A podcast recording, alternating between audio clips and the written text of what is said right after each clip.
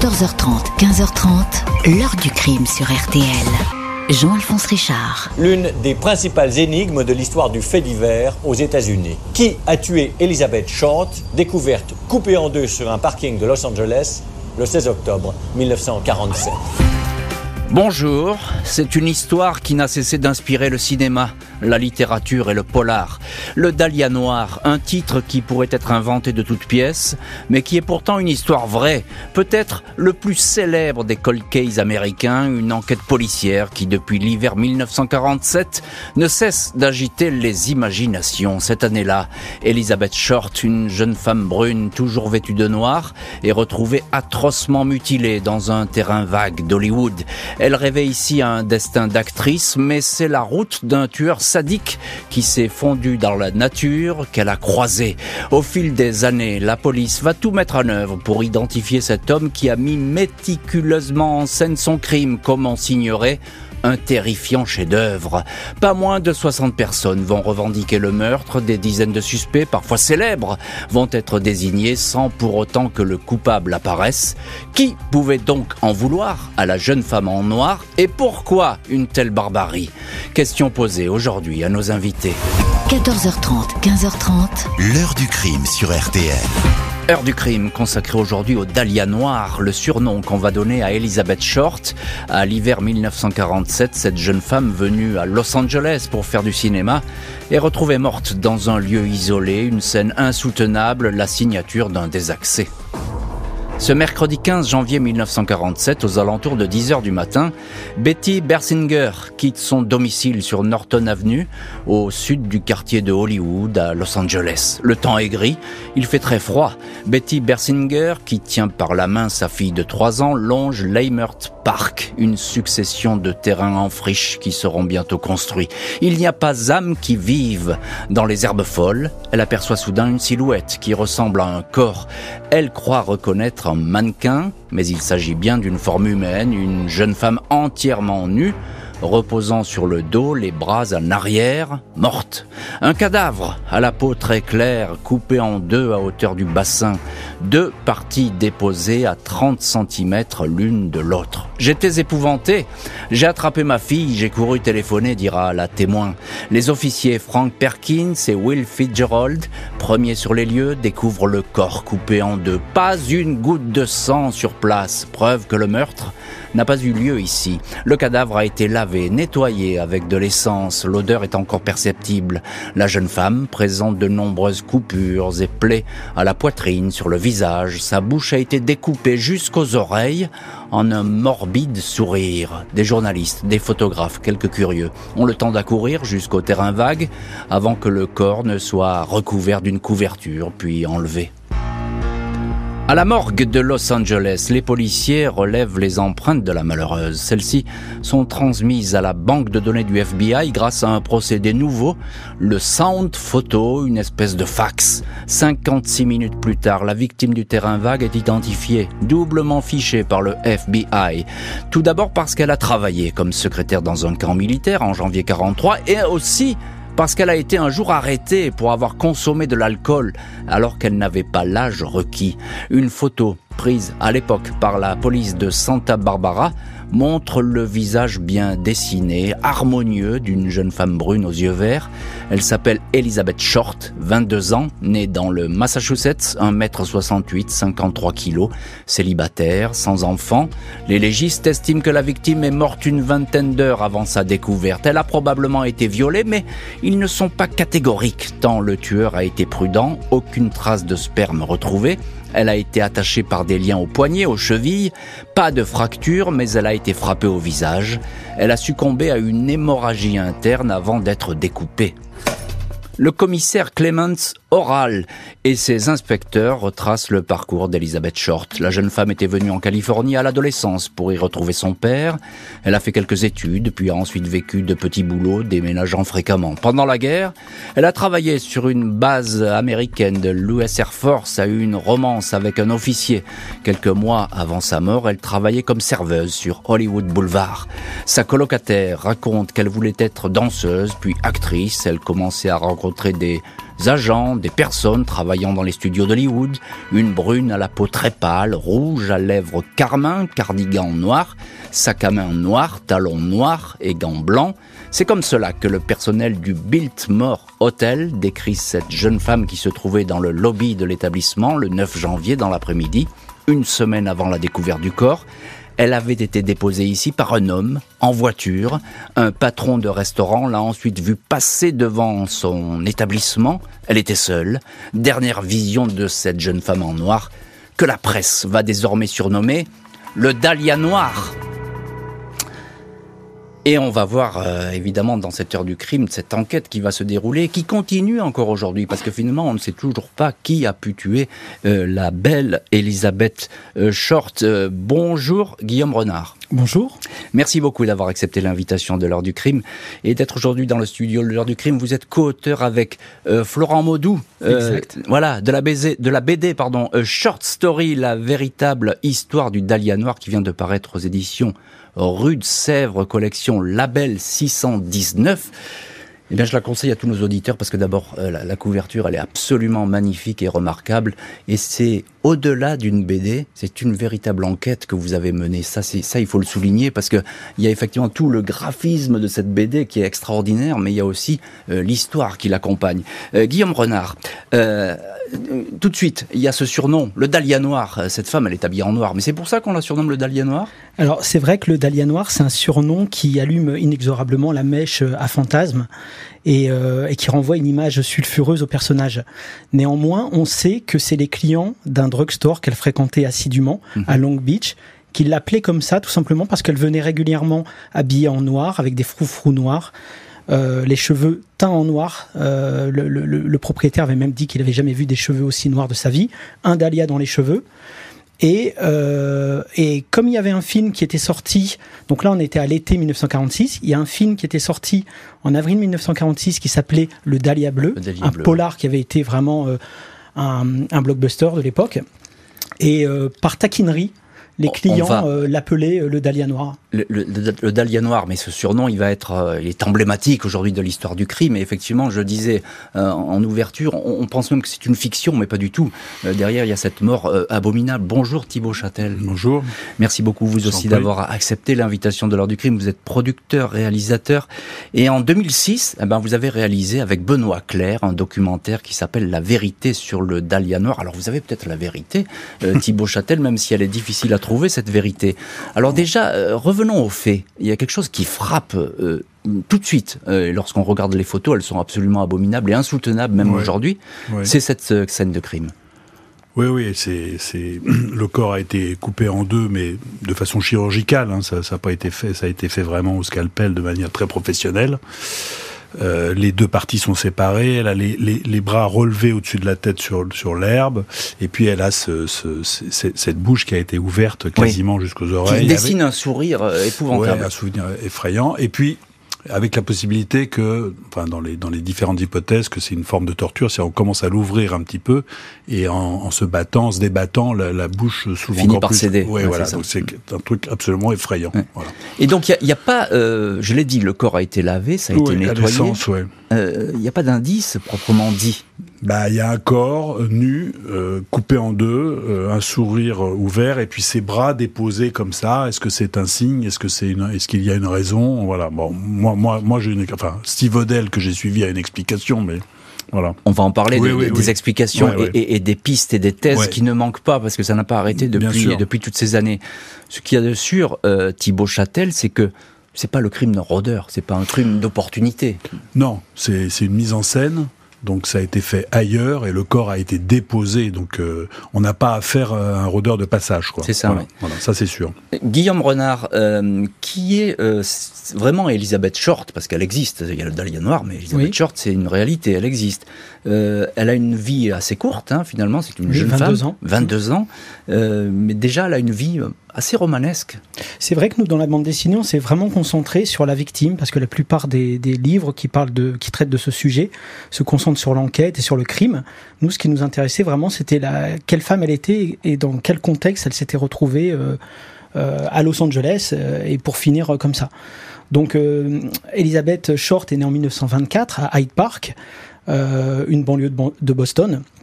Elle grandit donc dans le Massachusetts et elle a des gros problèmes respiratoires. Les médecins lui disent qu'il faut qu'elle fuit les hivers rigoureux, ce qui fait qu'elle voyage énormément pour notamment aller vers des climats plus tempérés. Plus apaisés, oui, c'est ça. Elle, on, a souvent l'image d'Elizabeth Short euh, associée à Los Angeles, mais en vérité, elle passe énormément de temps à Miami, où elle fait des petits boulots de serveuse, etc. Ce qu'il faut savoir, c'est qu'elle avait une vie euh, relativement bourgeoise avec sa famille. Elle a quatre sœurs et euh, son, sa mère est femme au foyer et son père, lui, était, avait fait fortune dans, en tant que concepteur de, de terrain de mini-golf. Juste un mot sur son père parce que oui, c'est important.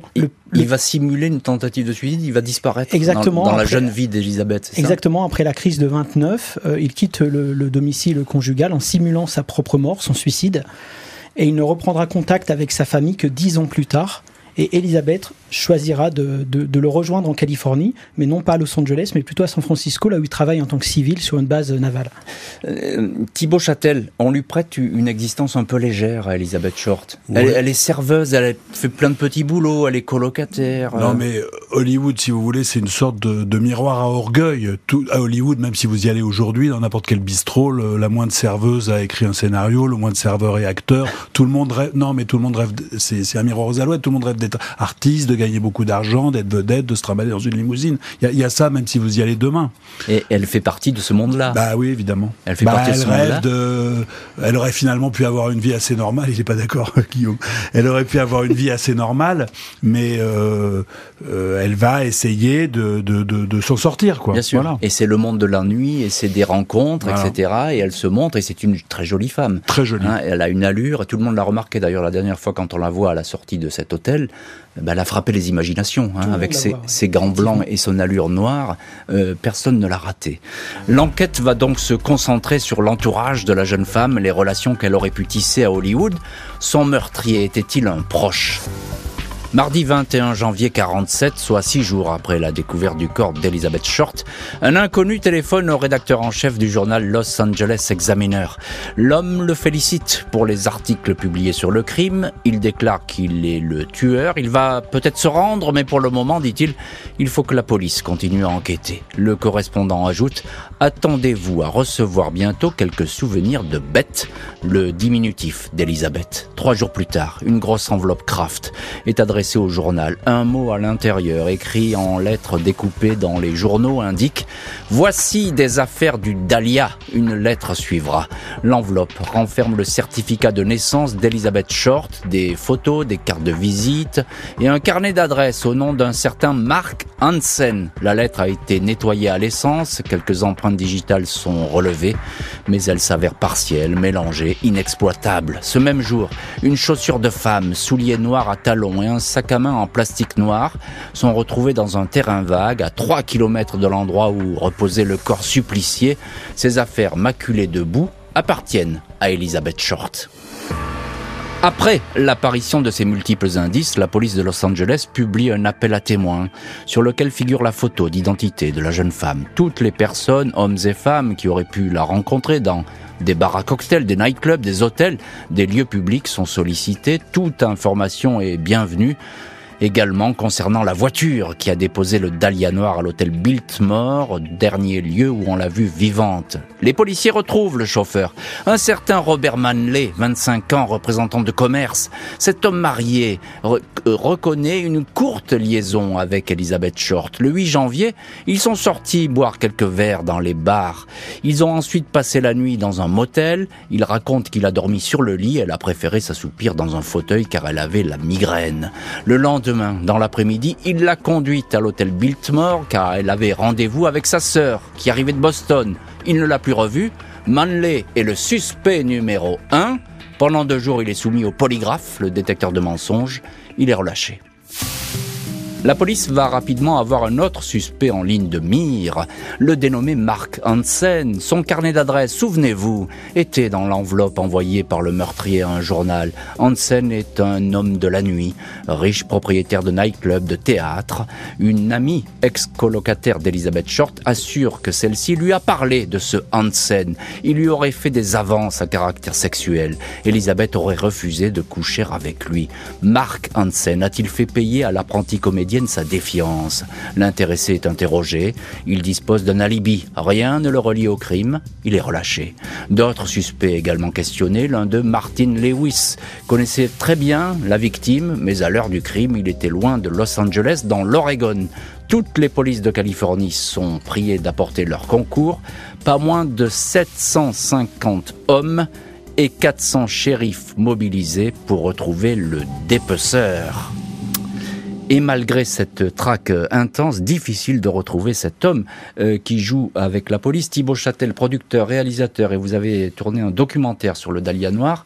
Euh, il y a ces premières pistes, ces premiers suspects. Alors naturellement, il y a le dernier homme quasiment qu'il a vu. C'est l'homme qui la dépose en voiture, mais ça cadre pas. Bah, ça n'a pas l'air de cadrer, non. Non, non, il n'y a pas assez d'éléments. Euh, il n'y a pas assez d'éléments, non.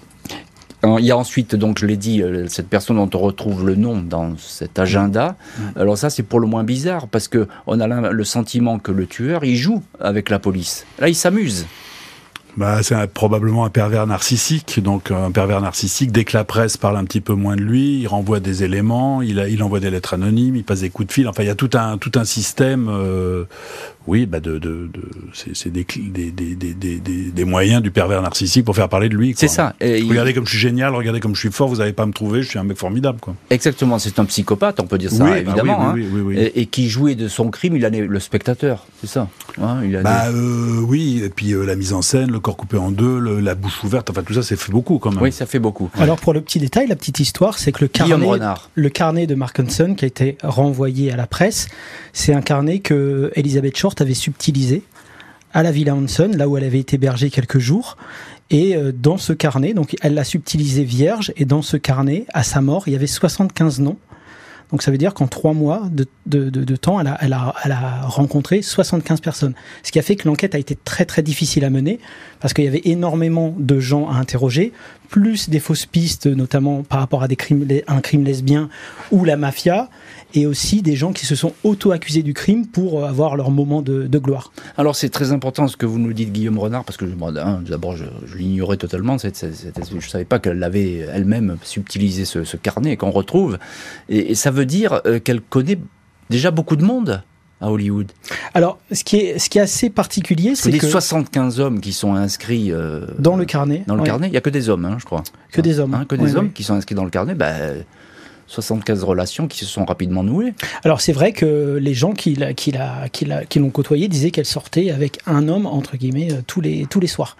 C'est quelqu'un qui était à la dérive dans le sens où euh, elle avait plus d'argent. Euh, les gens de l'époque disaient en tout cas quand elle était à Los Angeles, elle était fauchée et affamée. Donc elle essayait de rencontrer des hommes pour se faire payer un, repas, un verre. Elle, elle voulait juste absolument pas retourner à Medford. Donc, euh, elle était dans une espèce de, cercle vicieux où, pour euh, payer sa chambre d'hôtel ou manger, elle était obligée de, rencontrer des hommes. Et la plupart des hommes, c'était des militaires. Parce qu'il faut savoir que, en, se remettant dans le contexte, euh, la Californie du Sud, à l'époque, on était à la sortir de la, au sortir de la deuxième guerre mondiale, était euh, envahi de militaires. Euh, de bases militaires. Voilà, parce que c'était, c'était, le, c'était le, comment euh, pour les opérations pour le théâtre du Pacifique, c'était là où ils étaient tous postés. Donc là, on est juste à l'après-guerre finalement. Oui, c'est ça. Donc effectivement. Et, elle avait une fascination pour les militaires. Et là, oui, puisqu'elle elle est sortie avec des militaires. comment ça se fait, Thibaut Châtel on n'arrive pas tout de même à, trouver rapidement euh, quelqu'un, un suspect digne de ce nom. Parce qu'on a tout de suite beaucoup de noms, des suspects qui sont affichés, qui sont écrits euh, noir sur blanc. Alors, euh, on ne partage pas tout à fait la même opinion avec, avec Guillaume, mais c'est pas grave. Votre. Bah, moi, le suspect qui m'intéresse, c'est le docteur Odell. Euh, on va y venir. Oui, oui, voilà.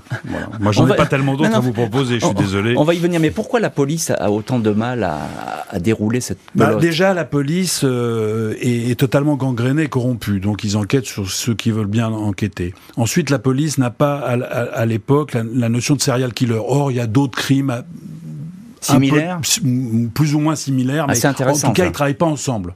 chacun fait son enquête dans son coin, il n'y a pas de fichier central avec on regroupe, etc. À l'époque, d'ailleurs, c'est pas propre à la police américaine. Hein. Toutes les polices non, travaillent de manière morcelée Mais en plus, la police, et ça c'est très bien montré dans les livres de James Ellroy, dans toute son œuvre, euh, la police est totalement corrompue. Mm. Donc il y a des types qui travaillent bien, mais d'autres qui voudraient, d'autres qui touchent des pots de vin. Donc c'est un, c'est un, c'est un, c'est un fouchtra là-dedans épouvantable. Oui, c'est ça. Donc, euh, donc, donc ça, ça complique tout ça. Et je pense qu'ils s'ententent pas entre eux, etc. Euh, en tout mais la signature, quand même, je suis, je suis, désolé, mais quand même la signature de ce crime, elle est quand même unique. Parce que là, tu évoques le cas de Jeanne French. Oh. Euh, Rentrez pas dans les détails parce que là, vous allez nous perdre. mais simplement, oui, la signature unique, allez-y, parce que effectivement, parce qu'en fait, le, corps est coupé en deux, mais c'est pas c'est pas simplement le corps coupé en deux avec une précision chirurgicale, certes, mais c'est une technique euh, révolutionnaire qui s'appelle l'hémissomatectomie, qui n'était pas connue à l'époque du crime, qui n'était connue que par un cercle d'éminents chirurgiens. Euh, et, c'est vraiment quelque chose de très très très particulier. Et la première hémissomatectomie qui a été faite sur une personne vivante euh, date de 1951. Elle a survécu 11 jours. Et la première qui a réussi était en 1961. Donc c'est une technique d'avant-garde que seuls des experts pouvaient connaître. Et d'ailleurs, l'ombre d'un chirurgien va se profiler évidemment dans cette enquête et on va, on, va en parler. Encore une petite question, euh, Guillaume Renard. elle dit qu'elle attend sa sœur à cet hôtel quand on la dépose, là, elle dit euh, J'attends ma sœur qui arrive de Boston. C'est vrai c'est faux? Alors, Elisabeth, le problème, c'est qu'elle ment beaucoup. Euh, on ne sait pas. Moi, je pense que c'est tout à fait probable qu'elle attendait sa sœur et que pour un empêchement quelconque, euh, elle n'a pas pu la retrouver. On sait qu'elle téléphone avant de quitter l'hôtel Biltmore. Et suite à ce coup de fil, elle quitte l'hôtel. Et, donc, tout le, mystère, reste entier. On ne sait pas à qui elle a téléphoné. Non, mais elle disait qu'elle avait rendez-vous avec sa sœur. Alors que la victime est enterrée à Auckland, la police a bien du mal à progresser. Le meurtrier les nargue sans jamais se dévoiler. Dès le 1er février, un journal titre L'enquête va dans le mur. Les médecins légistes qui ont examiné la malheureuse Elisabeth Short ont tout de suite été frappés par la précision clinique avec laquelle celle-ci a été découpée. Un travail de professionnel qui ressemble à une hémissomatectomie, une opération chirurgicale alors rarement pratiquée, amputation massive dans des cas de cancer ou de blessures irrémédiables. Des policiers pensent que seule la main experte d'un professionnel du bistouri a pu agir de la sorte. Les profils des chirurgiens de Los Angeles sont examinés les uns après les autres, tout comme ceux de quelques quelques 300 étudiants en médecine de l'Université de Californie du Sud, sans résultat. George Odell, un médecin de Los Angeles qui a pris des cours de chirurgie opératoire, va intéresser les enquêteurs deux ans après le crime, lors d'un procès au cours duquel il est accusé par sa fille de viol. Celle-ci affirme que son père lui a une fois confié qu'il était le meurtrier d'Elizabeth Short. La police lance de discrètes investigations sur cet homme qui voyage beaucoup. Il rentrait tout juste de Chine au moment du crime. Huit témoins attestent que le docteur Odell connaissait Elizabeth Short. Sa maison d'Hollywood est placée sur écoute. Supposons que j'ai tué le Dahlia noir, dit-il lors d'une conversation. Ils ne pourraient pas le prouver maintenant. Ils ne peuvent pas questionner ma secrétaire, elle est morte. Dans un rapport daté de 1949, Odell est cité comme un suspect potentiel dans l'affaire du Dahlia Noir. Il n'y aura toutefois pas de poursuite. Acquitté pour le viol de sa fille, hors de cause, dans le meurtre d'une styliste. En 2003, son fils, Steve Odell, ancien policier, va affirmer dans un livre que son père médecin est bien l'assassin d'Elizabeth Short. Et c'est une affirmation qui est euh, terrifiante avec euh, l'affirmation euh, de Steve Odell, qui est d'ailleurs avec nous dans l'ordre du crime. Bonjour Steve Odell. Merci beaucoup d'être aujourd'hui avec nous dans l'heure du crime. Vous êtes l'auteur d'un bouquin qui a fait beaucoup de bruit, l'affaire du Dahlia Noir, qui est paru en France aux éditions Point. Et vous accusez dans ce livre euh, votre père d'être l'auteur euh, du meurtre du Dahlia Noir. Votre père, je le précise, vous l'avez quasiment pas connu. Il a quitté le foyer quand vous étiez très petit. Qui est cet homme, en quelques mots? Il était l'une des personnes euh, les plus atypiques que j'ai rencontrées dans ma vie. À 15 ans, il a été diagnostiqué comme ayant une intelligence très élevée. Il avait un QI de 186, un point au-dessus d'Einstein. Quand il était encore adolescent, il a été euh, journaliste spécialisé en faits divers pour un journal local et il a commencé à travailler étroitement avec la brigade des mœurs de la police de Los Angeles. Puis il est rentré à l'école de médecine de Berkeley, a obtenu son diplôme de chirurgien et a rejoint le département de santé de la ville. Pourquoi et, comment votre père a-t-il été suspecté dans cette euh, affaire? Um, Il y a plusieurs raisons qui font euh, qu'il a été suspecté. Tout d'abord, nous avons appris que lui et Elizabeth Short, le Dahlia noir, mhm. se connaissaient bien et étaient sortis ensemble peu de temps avant son meurtre. Vu les blessures d'Elizabeth Short, les policiers étaient absolument certains que le tueur était un chirurgien qualifié. Mhm.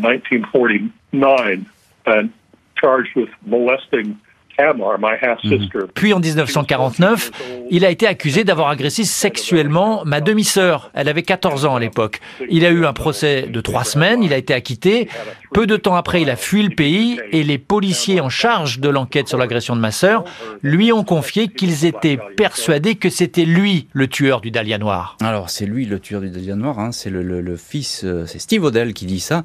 Euh, Thibaut Châtel, c'est étonnant ce que raconte Steve Odell. Oui, très. Alors, moi, ce qui s'est passé, c'est qu'en fait, au départ, je devais faire un film sur James Ellroy. Euh, c'était entendu, c'était du Dahlia Noir, le fameux bouquin. Et on devait parler notamment beaucoup du Dahlia Noir. Et puis, je vous jure que c'est vrai, trois jours avant le tournage, il nous dit non mais finalement, je peux, je peux pas le faire. Ah, qu'est-ce qu'on fait? On appelle la chaîne, et on se dit mais finalement, on a ce, on avait lu la préface de Delroy dans le bouquin de Dell, et on, et on dit et si on faisait un film sur Odell, sur cette, sur cette piste. Euh, alors Odell, pour le, Steve Odell, le fils donc qu'on vient d'entendre pour, pour le présenter rapidement, c'est un homme qui a été 35 ans au LAPD, inspecteur, qui a, qui a, police, police pardon, donc enquêteur, euh, inspecteur, et qui a euh, travaillé sur plus de 300 dossiers de crimes. Donc voilà, et il a fini euh, chef des inspecteurs, si vous voulez. Donc on n'a pas affaire à un, à un, passant, quoi. Mais on peut on peut croire à ça, quand il dit c'est c'est mon père. Euh, comme ce film s'est fait très vite, puisqu'on devait faire un autre film, grosso modo, j'ai lu le livre dans l'avion, mais j'étais un petit peu circonspect. Benoît Claire, qui est le journaliste qui a vraiment enquêté, qui est un journaliste français qui vit à Los Angeles, tous les deux, on était un petit peu circonspect. Et puis, en travaillant avec Steve Odell, en le suivant, en le filmant, très sincèrement, euh, il nous a convaincus, quoi, tous les deux. Oui, c'est ça. Et parce que il apporte des arguments. Hein, il dit. Euh... Oui, alors il y a ce qu'il vient de nous dire. Il y a aussi la voiture, parce que euh, le, le, matin où Elisabeth Short a été euh, déposée dans ce terrain vague, euh, il y a une Sedan noire. Alors une Sedan, c'est une, c'est une, c'est une berline. Oui, c'est une berline. mais elles sont toutes noires, grosso modo, de toutes les marques. Elles sont toutes Sedan. Elles ont toutes un peu la même forme. On parle d'une Ford Sedan. Lui, il a une Packard. Bon, et, et, et, puis, et puis, et puis, il y a les grandes soirées. Si vous voulez, il a cette, il loue cette maison insensée qui s'appelle la Southern House, mais qui en fait est dans Franklin Avenue et qui que tout le monde appelle la Franklin House, qui est une maison refermée sur elle-même avec des pièces secrètes. C'est une pièce très très, un endroit très bizarre. Et puis il a des copains. Il est très copain avec Man Ray, il est très copain avec John Huston, il est copain avec Fred Sexton, et ils font des soirées, euh, je sais pas comment dire ça à la radio, un peu olé olé quoi. Un peu, un peu olé olé, voilà. où des jeunes femmes auraient pu se retrouver. Voilà. Et, et de ensuite, la drogue, beaucoup de drogue, beaucoup d'alcool, beaucoup de sexe. Et ensuite peut-être disparaître du paysage. Le cas du docteur George Odell est donc classé sans suite. Les enquêteurs vont continuer leur traque à l'affût du moindre renseignement pouvant mener à un tueur sûr de lui. Dans les mois suivant le meurtre d'Elizabeth Short, la police de Los Angeles interroge plus de 500 personnes, des hommes le plus souvent réputés violents, habitués du monde de la nuit, qui auraient pu s'en prendre à la jeune femme. Même des noms célèbres circulent, du gangster Bugsy Siegel à l'acteur Orson Welles. Le conducteur d'une voiture aperçu le soir précédent la découverte du corps près du terrain vague est retrouvé. Il travaille dans un restaurant du coin, longuement interrogé. Certains enquêteurs doutent, mais il est mis hors de cause, une soixantaine de personnes vont avouer le crime qu'ils n'ont pas commis. Parmi les centaines de témoignages recueillis, le sergent John St. John s'intéresse aux confidences d'un certain Arnold Smith. Smith raconte avoir amené Elizabeth Short, qui ne savait pas où dormir, jusqu'à une maison près de Trinity Street. Une connaissance à lui, le dénommé Al Morrison, aurait alors décidé de la séquestrer. Smith raconte avec des détails les sévices, les violences subies par la jeune femme. Morrison l'a frappée avec de petits coups de couteau, puis il a commencé à lui découper le visage, puis la bouche. Après tout ça, elle était morte. La police, interloquée, est alors persuadée que Smith et Morrison ne font qu'un, un psychopathe qui se met en scène. Arnold Smith va être retrouvé, mais trop tard, mort dans l'incendie de sa chambre dans un hôtel miteux. Et voilà donc encore une piste qui ne va rien donner. Euh, Guillaume Renard, co-auteur avec Florent Madou de la BD Short Story, la véritable histoire du Dahlia Noir, très très belle bande dessinée. Euh, cette piste ne donne rien comme beaucoup d'autres. Euh, qu'est-ce qu'il faut en penser? Bah, cette piste en particulier, c'est compliqué parce que ça reste un témoignage. tous les éléments étaient déjà dans les journaux. Donc la personne a très bien pu inventer, et puis encore une fois, il n'y a pas de preuves concrètes. Même, si, même si les policiers vont être surpris hein, par, par les détails que donne cet homme. Hein. C'est vrai, mais il y, a, bon, il y a des gens aussi qui peuvent avoir de l'imagination par rapport à, à ce qu'ils lisent. Et ensuite, il reste l'hémistomatectomie, euh, qui est quand même une, une, opération, encore une fois, comme on, l'a dit tout à l'heure. Que cet homme aurait euh, été incapable de Et puis dans la Motel, le Motel, quand même, en plein cœur de Los Angeles, donc on aurait certainement entendu euh, des bruits. Enfin, un motel, euh, les murs sont quand même très fins. Alors, évidemment, vous parlez du, de, la, découpe de la personne, parce que finalement, c'est l'indice principal, c'est ce savoir-faire. Mm. c'est la piste du, chirurgien que vous suivez toujours. Hein. Alors moi, oui, j'y crois à cette piste du chirurgien par contre, ce qui m'embête par rapport à, l'hypothèse de Georges Odell, c'est que c'est bon. Honnêtement, je trouve que c'est une construction intellectuelle extrêmement euh, séduisante, mais qu'il n'y a aucune preuve matérielle qui vienne euh, corroborer les allégations de Steve Odell. On est d'accord, mais il n'est pas très fréquentable, Georges Odell. Bah, je suis pas d'accord, moi, encore une fois. Ah. C'est-à-dire que, euh, bon, déjà, il est présenté comme un chirurgien, or, il n'était pas chirurgien. Non. Ça, c'est Steve Odell qui le dit. il a toujours été présenté comme physicien, et psychologiste euh, dans les journaux américains. Physician, c'est un médecin généraliste qui a une spécialité. Alors ça pourrait être la dermatologie, ça pourrait être l'acupuncture. Là, en l'occurrence, c'est la psychologie. Et, euh, et ce qui m'embête avec l'hypothèse de Georges Odell, c'est que les photos sur lesquelles son fils se base, c'est-à-dire qu'il aurait retrouvé dans les affaires de son père deux photos qui représenteraient, soi-disant, Elisabeth Short. On sait que ces deux photos sont deux personnes différentes. La première, c'est euh, Maria Marco, qui est une actrice qui avait joué euh, dans Les Corsaires de Chine en 1951, qui s'est reconnue de son vivant. Et la deuxième, toujours, non identifiée, avec mon co-auteur Florent Moudou, on pense que c'est la secrétaire de Georges Odell, parce qu'on a retrouvé les documents sur ancestry.com et elle lui ressemble comme deux gouttes mm, d'eau. Mm. Et cette secrétaire, Ruth Spalding, dont on a entendu tout à l'heure euh, euh, que Georges Odell aurait dit euh, qu'elle est morte, qu'elle est morte, donc elle ne peut plus parler, sous-entend qu'elle a des informations à ce sujet.